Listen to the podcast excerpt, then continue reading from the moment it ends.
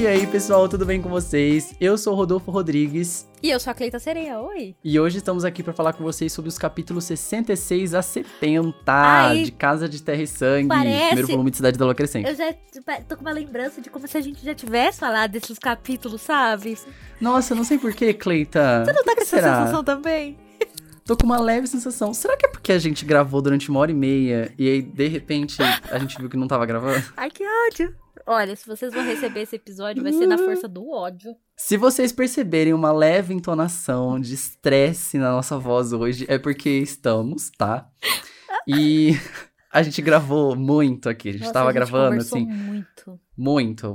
Era um episódio que tava ficando muito legal, só que ele não existiu, né? Ele só existiu na nossa cabeça e no áudio da Cleita que tava gravando. O meu não existe. Ele não gravou. Ele não existe mais o meu é- também, porque eu já apaguei na raiva, entendeu? É sobre. É. Mas também não foi assim, gente, incompetência minha, tá? Não. Eu botei pra gravar e aí.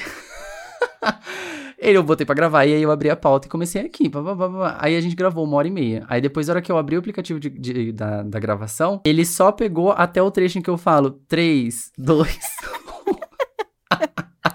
E depois nunca mais. Que ódio. É, é sobre isso, é sobre passar raiva em feriados. Falando em passar raiva, gente, a gente tem alguns recadinhos pra dar pra vocês, tá? Primeiramente, sigam a gente nas redes sociais, se você não segue ainda, tá? Pelo amor Estamos de Jesus Cristo, já no- deu tempo, né? É, no Instagram e no Twitter como arroba Corvo Branco. Pode. Pode. Pode, pode. O que a gente tem pra conversar é o seguinte, agora o Corvo Branco será quinzenal, tá? Eu e Cleito estamos com responsabilidades novas na nossa vida, então a gente tá se organizando pra manter o Corvo, que é uma coisa que a gente adora fazer. E aí pra gente continuar fazendo ele e fazendo bem, a gente vai precisar de mais tempo, então a gente vai espaçar mais. Vai ser uma semana sim, uma semana não. Como vocês puderem perceber, a gente está três semanas sem postar, justamente porque a gente tava numa semana muito louca e vendo como que a gente ia conseguir se organizar pra continuar com o Corvo. E agora faltam pouquíssimos episódios pra gente terminar essa temporada. Depois que a gente terminar, a gente vai dar uma pausa, tá? Que fique claro isso mais uma vez. Vai ficar um tempo sem postar, depois a gente volta com a próxima temporada com outro livro. Os últimos episódios agora eles vão ser divididos de alguma forma diferente do que o habitual. Não vão ser 5, 5, 5, 5. A gente vai fazer muito provavelmente os eventos da Cimeira separado em dois, a parte 1, parte 2. Vai ter mais um episódio antes disso acontecer, então eu acredito que a gente vai ter mais quatro episódios antes de acabar essa temporada, tá bom?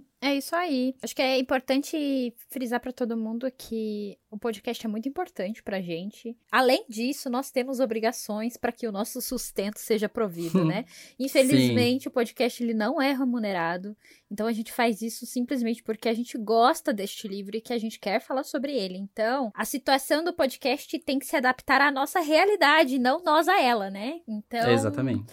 É aquela coisinha assim, é chato mudar rotinas, é, é, mas é importante pra que a gente também se mantenha saudáveis, porque aí acaba virando uma obrigação e não fica mais divertido pra ninguém e daí cai a qualidade do podcast e ninguém mais fica feliz. Então, a gente pode demorar pra postar, a gente pode ter os nossos probleminhas, os nossos percalços, percalços, mas no fim a gente entrega tudo com muito carinho, né, japonês? Então, é Sim. isso, tá sendo feito com amor e é o que vale. Até porque pode ser que o tempo faça as coisas mudarem, né? A gente não tá fazendo um podcast datado. Não. Então pode ser que daqui uns alguns meses ou alguns anos muita gente mais ouça, né? Sim. Não é uma coisa que você precisa estar ouvindo semanalmente pra acontecer. A gente faz questão de encerrar essa temporada pra deixar ela bonitinha, fechadinha aqui e nos próximos a gente aprender com tudo que a gente fez aqui nesse, pra que saia de uma forma mais fluida e quem sabe a gente arrume algum patrocinador ou quem sabe a gente faça um catarse também, que vocês ajudem a gente pra gente tornar isso realmente uma fonte de renda pra gente e termos mais tempo pra nos dedicar aqui, tá? É isso aí. Mas isso é um papo pra uma próxima temporada. Quem sabe? Por enquanto, é, nos, nos acompanhem, continuem nos acompanhando, comentem bastante, compartilhem, mandem pros seus amigos e façam o curvo acontecer, tá bom? Qualquer coisa, manda na DM pra gente que nós conversamos. Fofocamos. Bora de resumo então? Bora. Bryce fica em choque com a participação do Hunt na compra da Sintez. Maika entra em cena e leva todos os participantes presos por terem sido delatados pela Rainha Víbora. Fofoqueira. Fury aparece e protege Bryce até a levar a seu irmão, que a cuida em seu apartamento. Hunt está preso no Comitium aguardando sua pena. Justina e Victoria foram condenados de maneira brutal e Hunt assiste. O rei Otonal visita a filha, garantindo sua segurança, e depois de uma conversa sobre o passado, há alerta de que são mais parecidos do que imaginam. A Sandriel vai até o Hunt na prisão e, após realizar tortura psicológica, mostrando fotos dele com a Bryce e mostrando que ele nunca mais a teria. No fim da conversa, ela solta a bomba de que ele agora é dela. A Bryce resolve retornar à amizade com o irmão e, no retorno, descobre pela Furry, após uma briga sobre o passado que elas tiveram, que Hunt está com a Sandriel e será levado para Pangera novamente. Gostaste?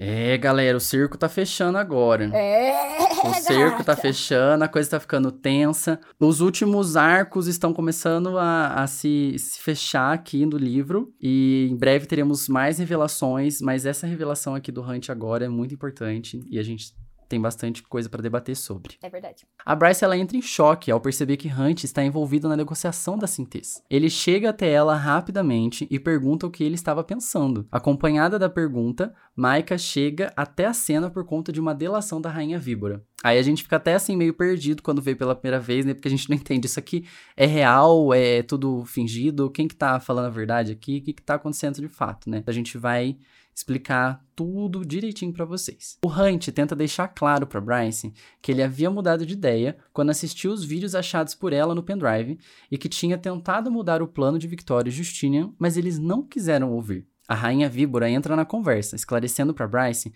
que a ideia deles era recuperar o que lhes foi tirado, que era o poder para depor os seus mestres. Lembrando que todos eles eram escravos por terem lutado na queda, que foi aquele evento que a gente discutiu aqui, acho que no episódio 2 ou 3, no comecinho do podcast, a gente falou su- É sobre. Quando eles lutaram ao lado da Shahar contra a República, né? E aí eles estavam tentando fazer isso de novo agora. O Maika confirma que os três descobriram sobre a síntese dias atrás, e desde então tem procurado um modo de comprar a droga e distribuí-la para seus amigos rebeldes em potencial, de obter seu poder por tempo o suficiente para quebrar os halos e terminar o que Shahar começou no Monte Hermon. A Rainha Víbora foi honrosa à República, que fique claro que foi a República que ela foi honrosa, né, e não aqui a- aos nossos personagens, ao informar sobre o plano a Maika, depois que Justina tentou recrutar a fêmea sobre influência da rainha. Então, assim, tentando deixar ainda mais claro o que rolou. Eles descobriram para que que servia a síntese, eles falaram assim: isso pode ser a chance que a gente precisava para ter mais poder de quebrar o halo da nossa testa, lembrando que eles têm aquela, aquele halo que segura os poderes deles, né? E também dar para outras pessoas para eles conseguirem ir atrás da galera e, e tomar o poder, né? Só que para fazer isso eles precisavam da síntese. E eles foram no mercado da, da carne tentar comprar. Eles falaram com uma fêmea que era uma das pessoas que estavam sob a influência da rainha. Então a rainha fica sabendo de tudo que rola lá. E aí quando ela ficou sabendo disso, ela ligou pro Mike. Ligou, não sei nem se ela ligou, né? Mandou um, um SMS. Mandou um Whats. Mandou um WhatsApp. Ô, Maika, ó. Fofoca, babado babado, hein? Babado, tô sabendo o negócio aqui.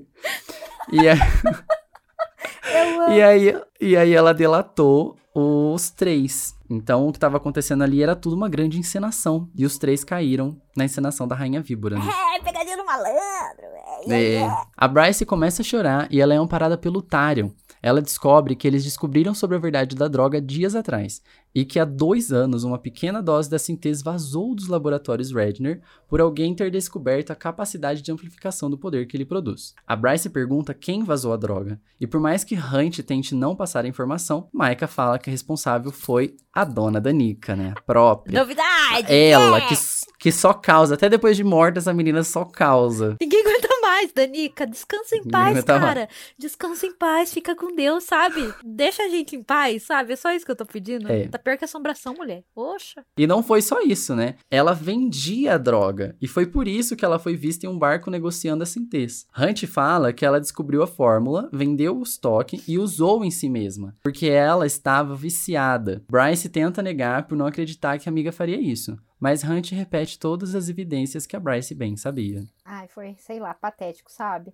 Eu acho que assim, a Bryce precisava ouvir isso, mas não dessa forma. Ela precisava conectar os pontos, mas ela não precisava ser traída pra isso, é, né? com certeza. com Porque o que certeza. aconteceu aqui foi uma grande traição. A gente vai falar um pouco mais sobre isso já já, porque muitos conflitos de interesses e esse é um momento muito chave aqui da trama que tá rolando. Mas a gente ainda tem alguns pontos pra levantar antes de, de debater sobre isso. Isso. E será que esse foi, então, o fim da investigação? Porque o Micah, então, pergunta pro Hunt se ele contaria pra ela o resto das informações. Então quer saber que toda aquela bomba pra Bryce não era o suficiente, entendeu? Tinha mais coisas que ela precisava saber. E por mais que o Hunt ele fique bem relutante em contar, o Maika conta a ele então que a responsável pela morte da Matilha foi a própria Danica, que ela usou a droga demais, ficou fora do controle e tirou a vida da Alcateia dela, e por isso não existem áudios do assassino, porque o áudio só apresenta ela implorando para que parasse o efeito da droga. Deixa aquele áudio ainda mais mais triste, né? Que aí a Bryce uhum. escuta ela matando amigos e a ela mesma, né? Eu acho. É, a gente finalmente descobre o que rolou naquela noite e foi muito mais pesado do que a gente espera, né? Que até então a gente tava levando como se fosse um assassinato. E agora a gente vê que foram vários assassinatos, mas o único assassinato que eles estavam investigando, que era da Danica, não era um assassinato. Na verdade era, né? Porque ela matou outras pessoas. No caso dela foi suicídio. É, então. Além do assassinato, é... foi suicídio. Fe foi fechado. É, é porque. Suicídio, é. Exatamente. Que aí torna tudo ainda mais pesado e triste, né? Exatamente. Quanto ao chifre, o Maika diz que provavelmente ela roubou, a Danica no caso, para irritar a Sabine e depois o vendeu no mercado clandestino. O Crystalus era efe um efeito da droga, né? Como falamos nos episódios anteriores. A fórmula contém sal de obsidiana, que é aquele sal que a Bryce usou para invocar o Aidas, né? Que, que é caro, que é difícil de encontrar e que é usado em invocações. Então, era meio que um efeito colateral ali enquanto as pessoas tomavam a droga. Foi o que o Maika disse, né? O Maika explica que provavelmente era por isso que o Crystalus estava sendo sendo invocado quando as pessoas usavam a droga. É bem o que diz aquela música da Peach, né? Estava ali o tempo todo, só você não viu, né? E só você não viu. E nem a gente, né, também. A gente, a gente fica muito cego, porque a gente vai pelo sentimento da Bryce, né? E a gente não olha ao redor. Quando a gente cai em si de como acontece, daí você fala, né? Tipo, ah, oh, tava tudo aqui, eu não vi. É, e ela descobre da pior forma possível, né? Nossa, não, essa cena é muito triste, né? Porque tá chovendo, então ela tá tudo molhada, tá é todo É bem dramática, né? molhado, né? É, tá todo mundo discutindo na chuva, a Bryce tá ouvindo verdades que são dolorosas para ela. Volta a repetir o que eu disse, né, no outro ponto, né? A Bryce ela precisava saber disso pro seu conforto, mas ela não precisava saber desta maneira. Ele, o Hunt, ele poderia ter feito isso antes com ela teria sido muito mais cuidadoso da parte dele. É. Atrelado à traição foi pesado. A Bryce se revolta com o Hunt, o acusando de saber de tudo aquilo, e quando ele tenta se aproximar, a Fury aparece apontando uma pistola para ele. Fury chega à cena sem ninguém perceber, nem mesmo Maika. Ela é descrita nessa cena pela Bryce como, abre aspas, noite líquida, fecha aspas, tendo emergido das sombras da caixa. Eu amo que, assim, a escrita da Sarah é assim, ela emergiu das sombras. Isso pode ser, tipo, só ela realmente saiu das caixas ali, né? Ela tava na sombra das caixas e ela apareceu, ela só apareceu. Como ela pode também simplesmente ter surgido das sombras magicamente, assim, né? Como é um livro de fantasia, qualquer coisa é possível. E ela sempre deixa meio ambíguo. E eu amo, porque aí a gente fica louco tentando entender, né? E aí os, os... não para por aí, porque a Fury ainda consegue ser mais impressionante. Ela encara a rainha víbora e fala para ela sumir da sua frente. A Bryce, ela não tinha nem força para ficar chocada com a obediência da rainha víbora com a Fury. Quer dizer, a rainha víbora falou: "Não, beleza, vou vou, sair daqui então. Ela pediu, né? Cala a boca! Fica na tua e dela, sim senhora, sim senhora. Vocês estão entendendo que a Furry, mas é ninguém, tava mandando numa rainha? Numa rainha barra pesada ainda, né? É. Que controla o mercado das drogas. Não só nela, como, mais pra frente veremos, a Bryce chora jogando na cara de Hunt as mentiras dele durante a investigação, visto que ele sabia a verdade e não havia contado para ela. A Bryce pergunta a ele se ele havia feito aquilo simplesmente para se rebelar novamente. Hunt fala que no começo sim, mas que depois ele caiu em si de que tudo aquilo era muito arriscado e que tudo que ele queria era uma vida ao lado da Bryce. Ele havia enviado uma mensagem aos comparsas falando que não faria parte daquilo, mas eles entraram em contato com a Rainha Víbora e ele veio até aqui na noite de hoje. Eu amo que a gente fala como eu se a gente estivesse aqui mesmo. Eu tava lá, eu tô molhado, ó, meu cabelo molhado aqui, ó. E ele veio até aqui na noite de hoje para impedi-los e dar um fim em tudo aquilo. Só que também assim, né, é aquele negócio de tipo, já era tarde demais, né, Clay? A gente debateu um pouco sobre isso enquanto não tava gravando, da outra vez que a gente gravou. É. Porque assim, ele, ele, ele tava ali, né? Ele disse que não, não queria, mas ele tava lá, né? Pois é, Ou assim, seja, tipo... ele até tentou ir atrás, desfazer aquilo, só que já não tinha mais como. É, não tinha como, né? Tipo, foi o que eu disse da outra vez, né? Você já tá com o pé na merda, e agora come... não tem como voltar atrás, entendeu? É. Já pisou. Qual era a única solução que ele tinha? E falar pro Maika. Se ele falasse pro Maika, ele ia ser preso do mesmo jeito, porque ele participou do esquema, entendeu? Uhum. Então, assim, ele não, não tinha onde, pra onde ir. Bryce pega a opala branca que ganhou do Hunt e joga na cabeça dele, e arranca até um pouco de sangue do anjo, sussurrando para ele que não queria vê-lo nunca mais. Hunt tenta falar com ela novamente, mas Fury intervém falando que aquilo é o suficiente. Ela ainda reforça dando um ultimato no Micah, ordenando que ficassem longe da Bryce, deixassem ela em paz. Disse o governador que se a incomodassem novamente, ela faria uma visita para ele. Ela mandou uma ameaça pro governador. Gente, a Fury Cara, ameaçou ela, o governador. Ela ameaçou o governador não num canto, onde tava ele e ela, entendeu? Ela ameaçou o governador na frente de todo mundo. Na frente de todo mundo. E ele fez o quê? Tá bom, tá bom. Foi Chá embora. comigo. Vambora. Falou, galera. Bryce entra em estado de choque e já não. Peraí, que eu tô rindo, falando que entrou em estado de eu choque, amo, eu gente, rindo. esse episódio. Olha, a gente tá só pela misericórdia, viu? O puro suco do caos, né? A moça chocada e a gente rindo da cara dela. É, a Não é que a gente aqui, tá rindo da cara dela. A gente tá rindo de nervoso de tá tendo que falar tudo de novo. sabe? É tipo ficar relembrando, sabe? Olha, sinceramente. Sofremos lendo esse episódio, sofremos lendo de novo pra gravar. E aí sofremos agora falando, e aí agora quarta vez porque a gente teve que regravar. É sobre. Mas vamos lá. Bryce entra em estado de choque e já não acompanha os últimos acontecimentos. Ela é colocada na moto do Tarion e por mais que o Hunt chame por ela e diga que seu coração já estava quebrado e a última coisa que ele queria era três pontinhos, ela não olha pra trás e deixa a cena. Ele muito provavelmente estava querendo dizer que a última coisa que ele queria é piorar a situação, né? Coração dela já estava quebrado, ele não queria quebrar mais ainda, Mas foi o que né? ele fez. É. Mas foi exatamente o que ele fez. Eu gosto desse senso de, de realidade, sabe? Porque às vezes a criação de personagem faz com que eles sejam perfeitos do início ao fim, entendeu? Tipo, aí o Hunt vai ajudar a Bryce e tudo vai se resolver no fim com um casal feliz, sabe? Mas Só que não. Só que não, porque a Bryce esconde coisas dele ainda. Ele não sabe que ela é, É. filha do rei. Sim. Ele não conta pra ela a respeito deste plano e a respeito das, da tristeza que é ser escravo. Porque ele, sim, ele fala superficialmente, mas ele nunca menciona pra ela que ele gostaria de se livrar disso agora, entendeu? Os dois mantêm segredinhos um do outro, né? Pois é. Ninguém é perfeito, é isso que eu digo pra vocês. Não esperem relacionamentos perfeitos. Principalmente nessa série, pelo menos, o que eu agradeço muito. Aí eu trouxe algumas reflexões que eu tive depois de ter relido agora dessa última vez, né? Porque agora saber que o Hunt teve essas informações depois das últimas mortes concedidas ao Micah traz ainda mais complexidade aos momentos de tristeza e desolação que o Hunt teve nos, nos últimos banhos escaldantes que ele tomou, né? Lembra que um deles muito provavelmente acho que era o último, né? Que ele foi matar a pessoa lá, ele voltou pro apartamento da Bryce, a Bryce teve que dar banho nele, teve que cuidar dele porque ele tava catatônico. Muito provavelmente era porque ele tava sem saber o que fazer da vida dele ali. Ele tava sem rumo. Ele perdeu todo tudo que ele tinha de, de expectativa e ele falou: Meu Deus, e agora o que, que eu faço, né? Aí ele tomou a, a pior decisão possível, né? Dando uma olhadinha na versão em inglês do livro, eu percebi que a sintez tá escrito originalmente como synth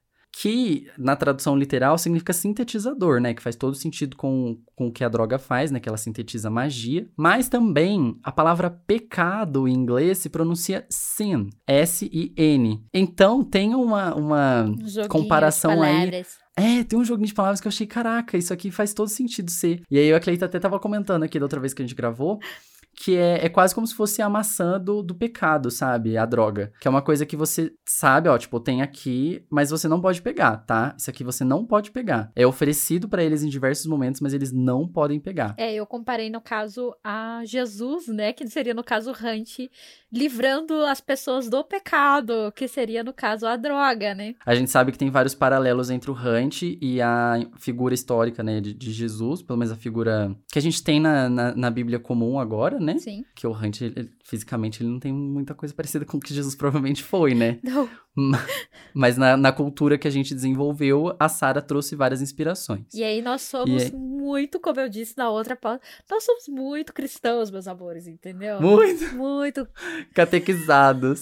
Aí eu até falei, né? Eu, você e a Sarah na missa domingo. É Vamos lá assistir. sobre. Porque, olha, só a gente pra pensar nesses paralelos. Só a né? gente vai perceber. É. Agora a gente vai pra parte da Bryce derrotadíssima, meus sabores. O Run, ele estava no saguão do prédio da Bryce, esperando por ela pela Furry. A Furry tinha avisado ele antes por mensagens que foi amigo. Ai, que engraçado, porque a gente já tá tão assim, gente tá cérebro assim, né? derretido. que você tem que- Agora a gente vai pra parte da Bryce derrotadíssima, meus amores. Vou repetir.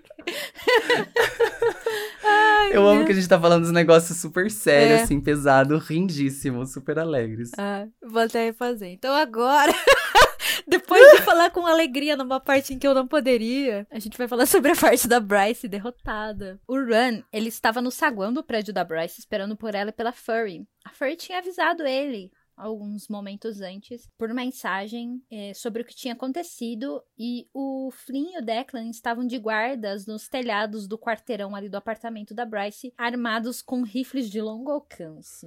Ai, ai, ai. gente, eu fico imaginando essa ai, cena, sabe? Os dois fardados, assim, com os riflão na mão, fico, ai, meu Deus. Apaixonados Queria muito exército. ver essa cena. É, é Quando a Bryce entra no apartamento, ela repara em cada canto ao qual o Hunt já tinha se infiltrado e vomita no tapete. O Ran ampara e a coloca sentada no sofá longe da maldita mancha de sangue. Bryce não conseguia acreditar no que tinha ouvido e visto, que todos eram um bando de viciados. A Bryce lamenta em seus pensamentos o quanto foi enganada pela falta de inocência do Hunt sobre o assunto e as falsas promessas sobre um futuro que ele fez.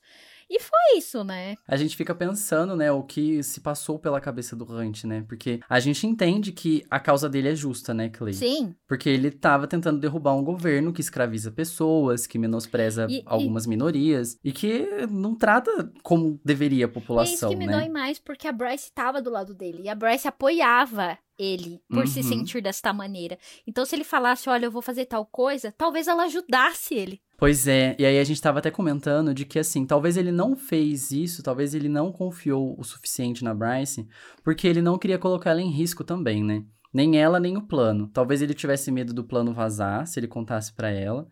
E também ele tinha medo de colocar a Bryce em, risco, né? É. Se ela soubesse do plano, ela também poderia estar tá sofrendo algumas das punições que a gente vai ver agora que os personagens vão sofrer. Sim, e tipo, a Bryce ela passa mal quando ela entra no apartamento não só por ter visto uma situação ferrada, assim, sabe? Ela passa mal por imaginar o Hunt ali e ver que aquela pessoa que tava do lado dela, depois de tudo que ela pensou, ter traído ela, né? Então, a gente. Exato. A gente até mencionou isso na outra pauta, eu acho muito importante voltar a mencionar. Existem duas perdas neste livro. A primeira perda é a perda da morte, a qual a Bryce sabe que ela se despediu da melhor amiga e que ela nunca vai ter ela de novo. E a perda do Hunt, onde a Bryce sabe que ele está vivo e bem, mas que ele atraiu o suficiente para que essa proximidade entre eles não aconteça mais, sabe? Então, uhum, assim. É o combo da desgraça. É o né? combo da desgraça. E na, na, mesma noite que isso aconteceu, ela descobriu a verdade sobre a Danica também, né? Que é ai, pra dilacerar de vez o, o, que sobrou do coraçãozinho dela, coitada. Pois é, cara. Ainda bem que ela tem o irmão dela, né? Pra ficar com ela. É. E, e ainda bem que. Nada como um príncipe férico, né, gente? Pra Nada como um run, né? Ai, até eu queria ser consolada por ele, sinceramente. Ai, nossa, com certeza. E falando em punir os personagens, agora a gente vai descobrir o destino que cada um deles teve, né? A gente não sabe o que tá acontecendo com Hunt. Aparentemente ele foi preso nas celas do Comitium. A gente descobre que a punição de Justina e Victoria vai ser pesadíssima. O Justina ele vai ser crucificado e vai ficar preso ali na frente do Comitium para que todos vejam então, além da crucificação que dói, também vai ter a humilhação. E não é uma crucificação simples, sabe, gente? Não é só pregar ele numa cruz e deixar ele lá. Eles também perfuram os pulmões, eles quebram os ossos, eles fazem de tudo para que a morte seja o mais dolorosa possível, né? Que quando você quebra os ossos que dão sustentação no corpo, quando você tá pendurado num, num lugar, você não consegue respirar. Porque quando você infla e desinfla o peito, você vê, você sente todos os seus ossos quebrados se mexerem. E aí você não consegue ter sustentação nenhuma nenhuma e você perde a força para respirar. Agora imagina isso num ser que é praticamente imortal, né? O corpo que tenta tem... se curar. O corpo tenta se curar e não consegue e aí fica nesse tormento por mais tempo. Meu Deus. E aí a punição da Victoria é um pouco sádica, né? Tem pitadas de sadismo, porque ela é um espectro, ela não é um anjo. Então a punição para ela é perder o corpo na, no qual ela estava aprisionada, lembrando que, por ela ser um espectro, ela poderia trocar de corpo várias vezes. E aqui ela foi aprisionada no corpo depois que ela participou da queda. Então os anjos receberam a coroa de espinhos para controlar os poderes, e ela também foi aprisionada em um corpo que ela não poderia trocar. Então ela estava há 200 anos com o mesmo corpo. E agora nem o corpo ela vai ter, porque eles tiraram ela do corpo e trancaram numa caixa de vidro, para deixar na, nos pés do Justino enquanto ele sangra, crucificado, e depois disso ainda vão jogar ela no fundo de uma fossa marinha. A fossa Illinois. Ai, gente, eu e a Cleita a gente não sabe pronunciar, tá? Porque tem um raio de uma trema em cima de um E, e sabe-se lá como se pronuncia E com trema. Isso, contem pra gente, professores. É, mas o, O importante é que ela ficaria trancafiada num espaço pequenininho e estaria só a essência dela lá. Daí até a conversa que a Fury tá tendo com o Ran sobre isso, eles têm um, momento que é bem tenso que eles falam assim: "Acho que Maika pensou em um castigo diferente para ele, o Atalar no caso, algo pior." E o Ran pergunta: "O que poderia ser pior do que os outros dois estão sofrendo?" A Fury: muitas coisas Randana. E agora a gente finalmente vai descobrir o que que tá rolando com ele. Isso, a gente entra na última parte do livro, que é a 4, que é a Ravina, lembrando que as partes do livro são os círculos do inferno, né? Então a gente tá no quarto círculo, que é a Ravina. A gente tem no início do capítulo 68 a descrição do Hunt na prisão. O Hunt tá preso no Comitium. Ele fala que imaginava uma masmorra de pedra, como era em Pangera, né? E não uma cela branca com barras cromadas zunindo com poder para anular o seu. Uma tela mostrava o átrio do Comitium com Justinian pregado em uma cruz de ferro e uma caixa de vidro coberta de sangue aos seus pés. Justinian gemia que, que, era a caixa da Victoria no caso, tá, gente? Justina gemia de vez em quando, e os dedos das mãos e dos pés tremiam enquanto ele era asfixiado aos poucos. O corpo tentava e falhava recuperar os pulmões perfurados. As asas haviam sido arrancadas e estavam jogadas no chão. Victoria era agora uma essência que havia sido arrancada de seu corpo e havia sido posta naquela caixa de vidro e era forçada a assistir o gotejar de sangue de Justina em sua prisão. Pesado.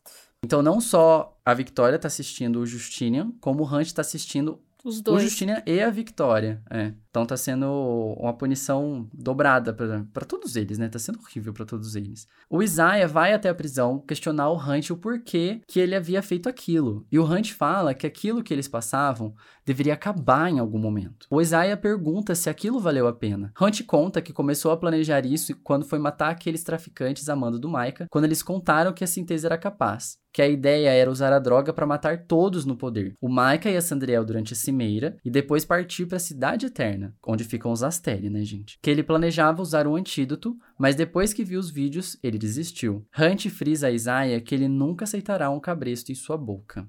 Isaiah fala que não aceita, mas ele tem um motivo para trabalhar pela liberdade dele. E ele achava que o Hunt também tinha um. Ai! Aqui ele tá falando da Bryce, tá, gente? Ai, é muito triste, sabe? Porque o Isaiah. Esse trechinho acaba comigo. O Isaiah tem e o a... seu companheiro, né? Ele faz, né, tudo que precisa para aguentar tudo aquilo é, quieto e respeitoso para que ele um dia tenha liberdade sem prejudicar a pessoa que ele amava. E ele achava que o Hunt ia agir dessa maneira também, mas o Hunt faz exatamente o contrário, né? E é tão triste essa frase, né? Porque ela tem tanto significado. Eu acho que é um trecho pequeno do livro, mas que ele destroça, me destroça, porque era exatamente o que eu esperava do Hunt, né? Que todo mundo esperado, esperava dele que ele conseguisse a bendita da liberdade e ele ficasse em paz com a Bryce. Mas a gente sabe que a paz nunca é, nunca vem tão fácil, né? Isaiah fala que Micah sabe que ele tentou parar a operação e foi por esse motivo que ele não teria o mesmo fim que o Justinian, né? Porque senão o Hunt estaria morto também. Hunt pede para que Isaiah diga a Bryce que ele lamenta por tudo aquilo. O Isaiah diz que vai dizer para ela. Curiosidade é que na Roma Antiga,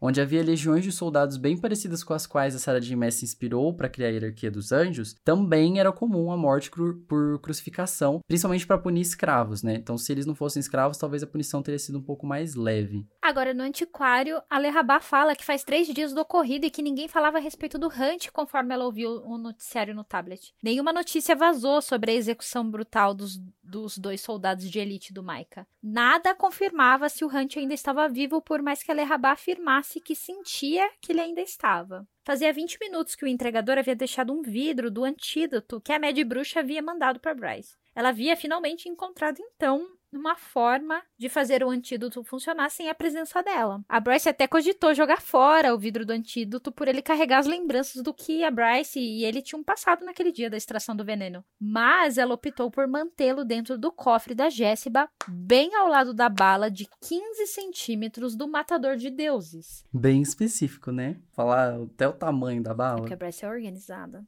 Tudo tem a sua hum. Organização, meus sabores. Ela ainda faz um jogo de palavras em sua mente sobre vida e morte, salvação e destruição guardados juntos. Lerrabat tenta puxar assunto sobre a possibilidade de Hunt estar vivo e Bryce pede para que ela desligue aquela tela ou a jogaria dentro do tanque. Lerrabat continua tentando puxar assunto sobre e é interrompida pela companhia e é interrompida pela campainha do antiquário avisando que alguém à porta alguém tinha chegado, né, na porta. E quando a Bryce viu quem era, ela simplesmente congela, meus amores. É, meus amores, quem que é? É, a gente, visita do veio café. receber a visita parental, chegou a hora de vir pagar a... Como é que chama o nome das coisas que o pai paga? Pensão. Pensão alimentícia. Demorou, né?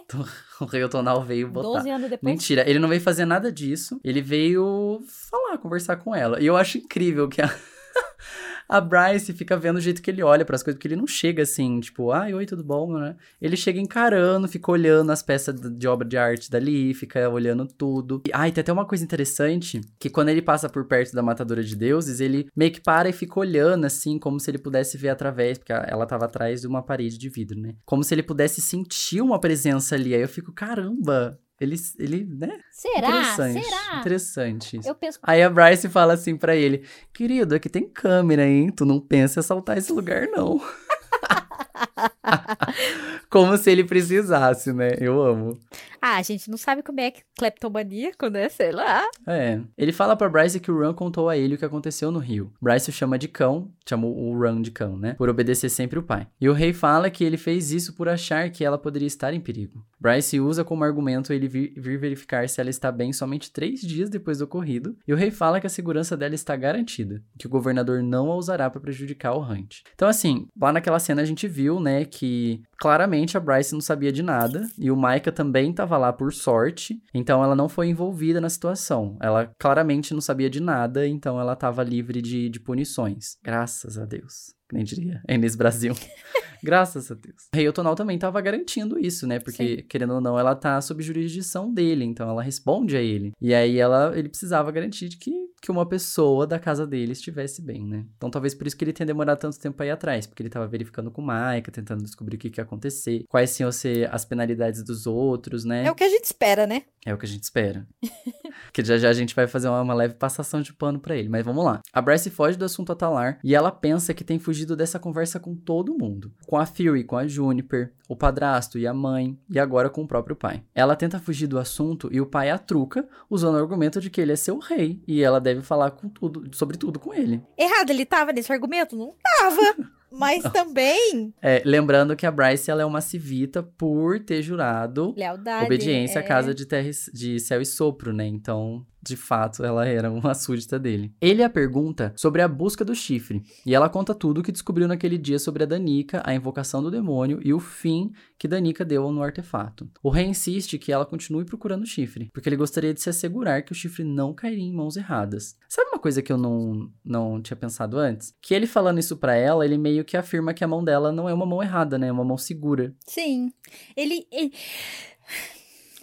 Assim, eu tentei respirar fundo pra falar sobre o Rei Tonal, porque ele tem muitos motivos pra eu não gostar dele, mas eu ainda gosto dele. Tem algo nele que me faz pensar, e eu já conversei muito com você a respeito disso hoje, inclusive, antes de tudo dar errado, de que talvez ele tenha motivos pra o que ele fez. E talvez esses É. motivos não sejam totalmente errados, por mais que ele tenha É. alguns erros. Já já a gente vai falar um pouco mais sobre isso, É, tá? ent- Eu não, eu não gosto exatamente dele, eu gosto da, do personagem como ele foi construído, porque toda vez que ele aparece é. Nossa, eu fico tenso na hora.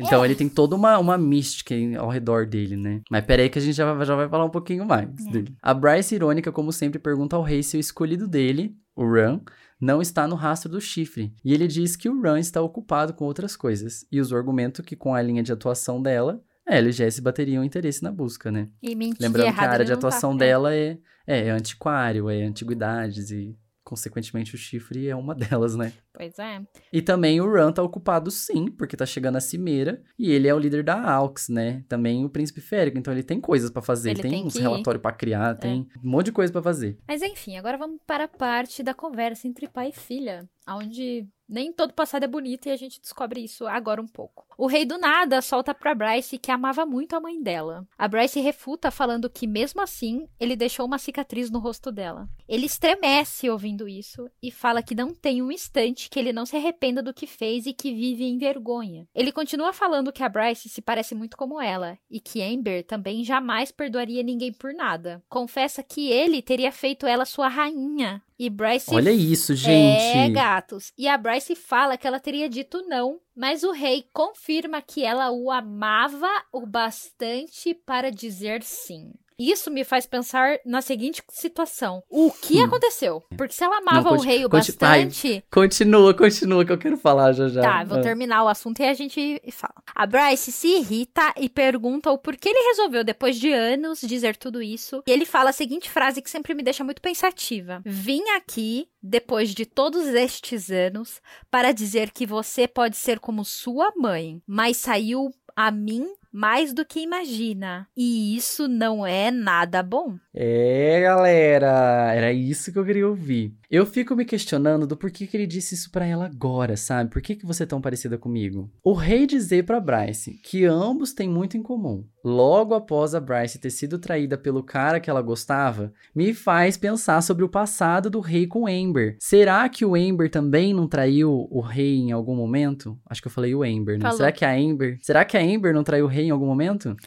Será que ela não, não fez alguma coisa pra que isso tudo acontecesse? Eu não quero que isso acabe naquele negócio, naquela fala escrota, né? De que, tipo, ai, ela fez alguma coisa, por isso que ela mereceu apanhar. Não, tá, gente? Não. Mas eu acredito sim que algo possa ter acontecido que a gente ainda não saiba do porquê. Que resultou que na ele- briga, vamos falar que resultou assim. na briga. Isso. Ele no, não no término dos dois, né? E na, na, na consequente fuga da Amber, Sim, né? ele não tem razão em ter batido nela e isso a gente nunca vai falar que provavelmente ela fez algo que merecesse. Eu acho que ninguém. Ela não merece ter passado pelo que passou. O rei merece viver em vergonha, como ele diz, né? Arrependido e em vergonha, porque o que ele fez foi errado. Mas algo aconteceu. E até a presente data, qual a gente leu no livro, nada foi apresentado, nem pelo rei, nem pela Bryce, muito menos pela Amber em conversas com a filha. Alguma coisa que conte real o que aconteceu. A gente já viu a Amber falando no telefone com a Bryce dizendo que algumas coisas lembram do Hunt, lembra o pai. Como é que é? Posição do. Ai, machos. é, Machos fé- Não, é,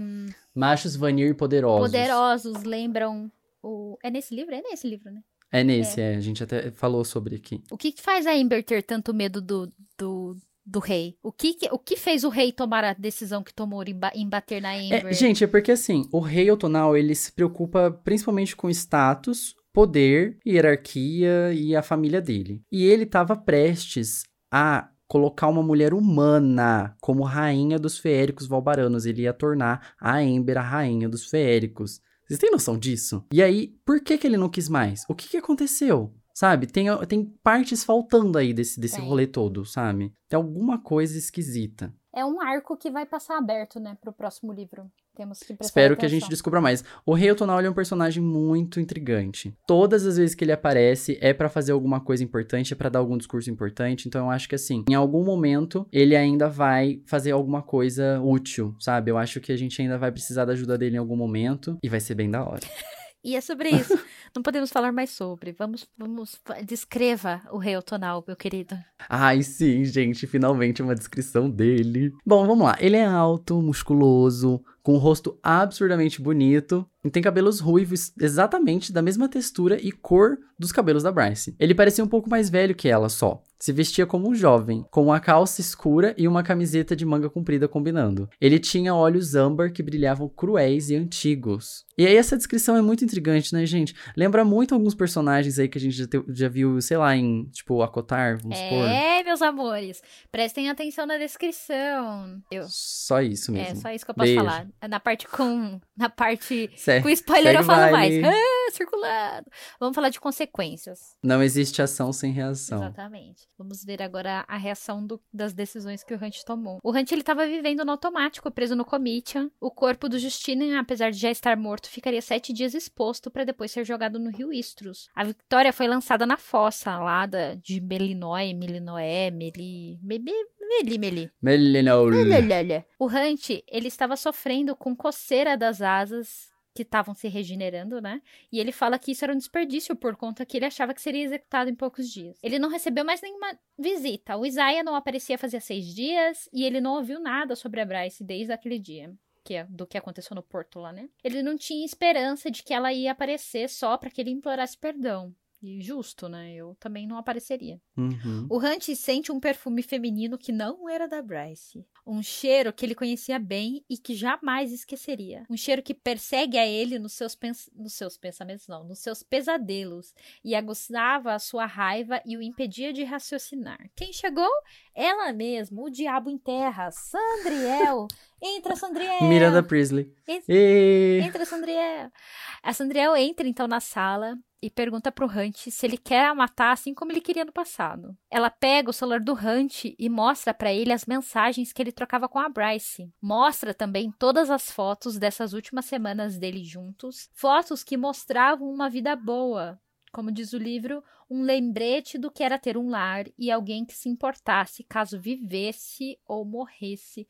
Que pena que o Hunt não lembrou disso na hora que precisava, né? A Sandriel volta a perguntar o que, que ele planejava. Ser liberto para se casar com a Bryce e viver uma vida comum? E ainda ela usa como arma a irmã falecida, perguntando o que Shahar diria. Ela foi Olha como ela joga é muito- baixo. ela é muito Ai, que baixa, nojenta. desclassificada. Brega, ela deve ser brega. ela é Você não acha que ela deve ser brega? Ela deve ser brega. Deve ser, amiga. Ela, ela vive lá no século sei lá o quê. a- Brega. Ela, sabe? Brega. As masmorras dela é de pedra. É, brega. Você acha que ela contratou o Jonathan e o Drew pra reformar o castelo dela? não, ela Não. mandou fazer com, com quem tava lá. É, ela não tem cozinhas com armários personalizados, entendeu? Ela é brega. brega. Enfim. O Hunt continua em silêncio e cai em si que as fotos eram um meio de tortura pra ele, né? Mostrar ali que a vida que ele tinha perdido. A Sandriel continua o discurso falando que provavelmente o Maika teria peticionado pela liberdade dele futuramente. Mas que ele foi impaciente e ele realmente foi. Ai, sim. E aqui ela foi cirúrgica, né? Sim. Ela fala que a Bryce vai chorar por um tempo, mas depois vai encontrar alguém e esquecer ele, ou vai parar em uma lixeira junto com os outros mestiços. Né? Nojenta. Continua Ai, sendo escrota. desqualificada. A gente tenta levar uma discussão séria, a gente não consegue. O Hunt, no final da conversa, se dá conta do porquê a Sandriel tá falando com ele. Porque ele pertence a ela de novo, meus amores. Então a Sandriel, ela compra o Hunt novamente. É... O Maika devolve pro fabricante, né? Assim, ai, nossa, Pega não quero mais isso aqui pega não, tá você." dando muito trabalho pra pegar de volta. Daí a Bryce vai até o bar e ela encontra o Ran e aproveita pra agradecer pela noite em que ele cuidou dela. Ele pergunta como ela tá e ela menciona que se sente uma imbecil por ter acreditado no Hunt, né? Todo mundo avisando pra ela, não acredita nele, não confia nele, olhou um bro mortis, hein, ó, perigo. E ela se sente culpada por ter acreditado. Conta também da visita do pai e que ele disse que a fruta não cai longe do pé ou alguma coisa assim. Eu acho muito engraçado que ela se... Ai, não tô levando a sério não isso aqui. Sabe? Mas que ela ficou pensativa, ela ficou. Ela só finge, né, que não, não deu bola, mas ela deu sim. Claro que deu. Você acha que ela não tava pensando naquilo tudo? Claro que É. tava. Bryce se arruma pra ir embora e Ran a convida pra uma reunião que fará em sua casa pra assistir um jogo de softball. Ela de primeira recusa, mas o Ran pergunta a ela por que que ela fica se afastando dele. Ela pensa um pouco então e resolve tentar recomeçar a amizade deles, abre aspas, em caráter experimental. Fecha aspas. É importante, se abriu, fecha. Importante, é. Ela disse que passa lá se a Juniper não aparecer no apartamento dela. É isso. E aí a gente A irmã- tem o quê? A amizade dos irmãos tá viva! Ah, meus amores, é sobre Tudo que a isso. gente queria. Tudo que a gente queria, esse livro todo. Querendo que eles se acertassem de uma vez e foi. Então, depois dessa cena, a Bryce volta pra casa, né? Da casa do, do Ran. E ela chega lá, Furry tá sentada no sofá dela. Ela não tava na casa do Ran, né? Eles estavam num bar. Ela encontra o Ran no bar. A Bryce, então, Tá bom. volta do bar, né? E encontra a Furry sentada no seu sofá. Ela entra direto, trocando de roupa, enquanto a Furry conta que tem novidades. E na outra pauta eu fiz até essa piada e eu vou voltar a fazer, entendeu? Porque essa liberdade Faz. entre amigas é sensacional, entendeu? Ela já chega Tudo, arrancando a roupa, a blusa, sutiã, a É. Furry lá, pipipi, pipipi, ela lá pelada pela casa. Não, e, e nesse capítulo a, a Fury conta uns negócios aqui, né, pra Sim. ela. Umas preferências sexuais dela. Sim. E aí, arrancando a roupa na frente. Ela não tá nem aí, minha filha. Ela tá, Tá nem aí, você que lide. É, quer ser minha amiga? Você vai me aguentar do jeito que eu sou mesmo. A Bryce até faz piada quando a, a Furry fala que precisa conversar com ela, falando que a novidade é que ela descobriu que usar preto o tempo todo é um tédio e que ela quer a ajuda da Bryce pra comprar roupas normais. Ai, eu amo, eu amo isso, gente, muito bom. Ai, o humor da Bryce é tudo pra O mim. humor, o humor da Bryce é a salvação, sabe? Meu Deus do céu, é muito ela, né? Nossa É. vida. Mas a Furry fala que está a caminho da Cimeira alguns dias antes e que ela acha bom ela saber de algo antes dela ir. A Furry pede pra não fazer nada estúpido assim que souber e pede para que a Bryce prometa o que ela faz prontamente. Furry conta que o Hunt foi dado a Sandriel neste mesmo dia, porque ele sabia que dá-lo, né, a ela seria uma posição muito maior do que crucificá-lo ou jogá-lo no mar. Ela continua contando que amanhã Sandriel e os outros anjos seguiriam para Cimeira e de lá ela, eles vão para Pangera lidar com os rebeldes da, rebeldes da Ophion, que aí o, o Hunt vai para lá já para ficar preso por lá. Então amanhã o Hunt estava saindo da cidade. A Furry fala que achava importante contar isso pra Bryce porque o cheiro, atenção, o cheiro do Hunt estava nela. Bryce fala que ele era um mentiroso e que ela já superou tudo que tinha acontecido. A Bryce estava assim, superada. Tipo, ai, superei, hein? Ai, já KKK, esqueci. superei KKK. tranquila. KKK, lagriminha, né? KKK crying. É, KKK crying. A Furry usa a Danica como exemplo para falar que ela também, atenção, essa, essa conversa, ela é muito boa. Eu vou repetir a frase. Furry usa Danica como exemplo para falar que ela também fazia burradas e a Bryce perdoava. Fazia a vista grossa. É, a Bryce fingia que não via. A Bryce usa como arma o que Fury fez com ela no passado. Fala pra ela voltar a Pangera e ignorar ela por mais dois anos. Certo. A Furry fala que só não se afastou da, da Juniper nesses dois anos porque ela é especial mas fala que quando ela se aproxima muito de pessoas, coisas ruins acontecem. A Bryce pergunta se ela não vale o risco também, já que ela continua falando com a Juniper mesmo nesse, usando esse mesmo argumento. E daí a Furry se exalta, falando que o que ela tem com a Juniper é especial e não é da conta da Bryce. Então aí a gente tem a confirmação do primeiro romance é, feminino, né? Sáfico da. Sim, ai, aprendemos o termo novo. Sim, que é o relacionamento da Furry e da Juniper. E a gente fica muito feliz por isso, pela representatividade. Yay! E isso também Babado. não era da conta da Bryce, realmente não era, mas ah, eu posso falar a verdade? Eu acho que era da conta dela, sim. Ah, não, ela como amiga, amigas, é, como, como grupo de melhores amigas, eu acho que nada mais justo como ela contar. Mas, o que ela tem com a Juniper, nesse jogo de palavras que a Bryce pergunta, falando assim, ah, por que, que a Juniper é mais importante que eu? A Bryce não sabia, por isso que ela usou isso como argumento, é. entendeu? E daí a, uhum. a Furry se exalta, dando de dedo, falando assim, o que eu tenho com ela não é problema teu. Então foi aqui que a Juniper confirmou pra ela. Falou assim: ó, a gente tá junto, cala a boca, isso não é da tua conta, entendeu? a gente tá junto, cala a boca. É, ué, bem isso. E daí a Bryce continua falando que ela havia precisado dela nesse tempo. Parece que a Juniper sabia de coisas da Furry e optou por não contar para a Bryce. A Furry pergunta assim: Mas você não ficou sabendo? E daí a Bryce fala assim: Mas tipo. A, a Juniper, a Juniper também é tem aquela a sua... que só, ela só coleta as informações e segura tudo com ela, é, né? Péssima fofoqueira. Péssima, péssima fofoqueira. fofoqueira. Não passa adiante não a passa. palavra. Aí a Furry fala que o seu sumiço foi um erro mas que também foi, um, um, foi muito difícil para ela. A Bryce não aceita a desculpa e a Furry pergunta se ela precisava ligar para Juniper caso aquilo fosse uma reprise da tentativa de suicídio da Bryce que ocorreu há dois invernos atrás. Eu acho que é assim. A pergunta foi feita num, num sentido muito eu achei ruim. ela meio grossa, é, né? Tipo, você vai tentar isso. se matar? Eu preciso chamar a Juniper para impedir de novo? Ou você vai é, aceitar isso de boa, entendeu? O que é aconteceu? porque foi uma. Ela não tipo assim, ela não se preocupou em estar presente. Ela falou assim, é como se ela quisesse lavar as mãos, Exatamente. sabe? Ela fala assim, eu, preciso, eu vou precisar fazer alguma coisa? É, você, você precisa que eu chame a Juniper pra ela te impedir de se matar de novo? É, sabe? sendo que não, a Bryce tá claramente falando que ela quer a presença dela, sabe? Eu quero você, a minha amiga de volta, você é minha amiga, eu quero que você esteja junto, sabe? Exatamente. Nem que seja para responder as mensagens. Não precisa estar perto presencialmente, mas pelo menos de coração, sabe? Sim. Mas aí a gente vê que a Fury ela fala e deixa bem claro que ela não soube lidar com aquilo, né? E a gente até comentou isso em algum momento do, do podcast já,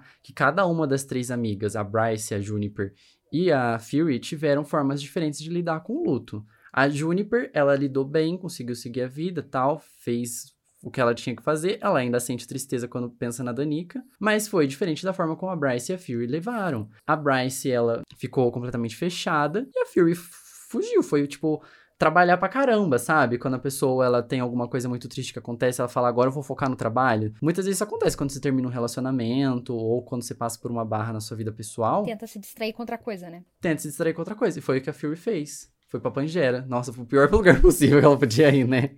Ah, eu vou pra guerra, vou matar gente, Vou vou, guerra. caçar. É, Fazer o que ela sabe fazer de É. melhor, né? é sobre isso. E daí a Furry, antes de sair do apartamento pra ir pra Pangera, né? Pra, pra Pangera, não, perdão, ela vai pra Cimeira. Ela promete passar um tempo com a Bryce quando voltar. E assim que ela vai embora, a Bryce lembra do Hunt sentado no sofá assistindo um jogo e diz que ela não irá perder outro amigo, que ela não vai permitir que aquilo acontecesse de novo. E então, falando com o Syrinx, ela decide fazer algo, entre aspas, estúpido. E a gente só vai Ela- ver isso a na semana que vem. Eu que. Eu que botei isso aí, porque Fury fala pra ela, por favor, prometa que não vai fazer nada estúpido. Aí a, a Bryce fala assim no final: bom. Tá bom, não vou fazer nada estúpido, vou fazer uma coisa inteligente. Ela jura que é inteligente, porque se é estúpido. juraste. Ela jura, jura. E encerramos a parte sem spoiler, graças a Deus. Graças a Deus. Agora vamos pra parte dos spoilers. E muito obrigado por terem nos ouvido até aqui. Um beijo, fica com Deus, tá, gente? Vamos terminar esse episódio logo. Pelo amor de Deus, ninguém aguenta mais falar dessa pauta duas vezes, Tem sabe? muito mais. Tchau. Tchau, beijo. Me liga. Manda Até daqui 15 dias. Até daqui 15 dias, hein, gente?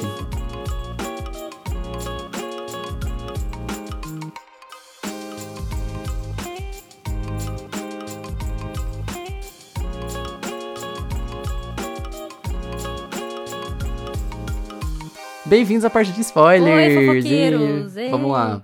Agora podemos falar abertamente as coisas aqui, hein? Fofocas pesadas. A forma, primeira, a forma como a Furry se impõe, dizendo que a rainha víbora tenha medo me- dela e o Maika respeita ela, dá alguma ideia de que ela é alguém muito poderosa. A gente já falou a respeito disso e de teorias de que a, a Furry não é quem diz ser. E parece que a pessoa dela dentro ali da sociedade a qual eles vivem impõe muito respeito. E daí a gente tinha aquelas É, teorias é- falando que ela trabalhava pros Asteri, que talvez ela fosse algum ser de muito poder que é, então tá todo mundo preso nisso e ninguém sabe E ainda não sabemos se de alguém nada, tem né? acesso aos rascunhos da Sarah J. Maas Por favor, por favor Deus, me mandem um sinal eu não aguento mais A gente fala que ela é uma pessoa muito poderosa, e assim, tanto em poder mágico, assim, né, físico e tal, como poder político também. Porque ela opôs um rei e um governante, uma rainha e um governante, né? Então, sim ela também é importante na política. Na parte do rei Otonal e nas cenas antes com a Rabá, a Bryce descreve exatamente a matadura de deuses e a bala e suas localizações no antiquário. Gente, ela mapeia, Ela o, mapeia lugar o lugar. certinho. Uhum. Várias vezes, né? Mais uma vez aqui, todas as vezes que passar a Matadora de Deuses, a gente combinou de, de falar sobre. Então aqui está o momento Matadora de Deuses